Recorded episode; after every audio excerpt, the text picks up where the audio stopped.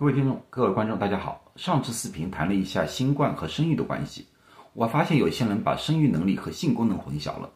生育能力是指男性的精子和女性的卵子产生和结合的能力，而性功能则是指男女进行性行为的能力，一般是指男性。《自然》杂志在二零二一年十月二十七号发表了一篇关于新冠感染和男性阳痿之间关系的文章，他们总结了大部分的医学报告。他们发现，得过新冠的男性比普通大众阳痿的机会高了五倍以上。他们认为，这种阳痿可能有三种原因：第一个原因是新冠病毒造成的血管炎，从而使血管壁变厚，影响了阴茎的充血；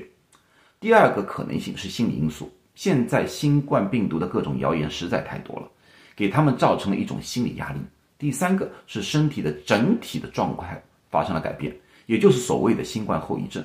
我过去说过，新冠后遗症里面最常见的一种情况叫慢性疲倦症，而这个症状可以使人体的整体的活力和能力有所下降。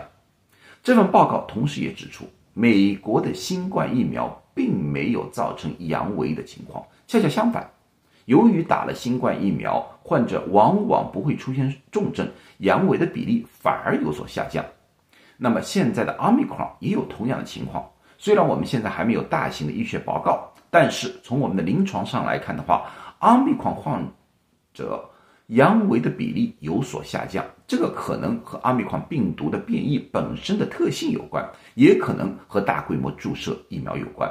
所以说，我们的建议，如果患了新冠以后出现了性性功能障碍，比如说阳痿的情况。希望大家及早的去就医，因为越早发现问题，我们也可以越早的进行纠正。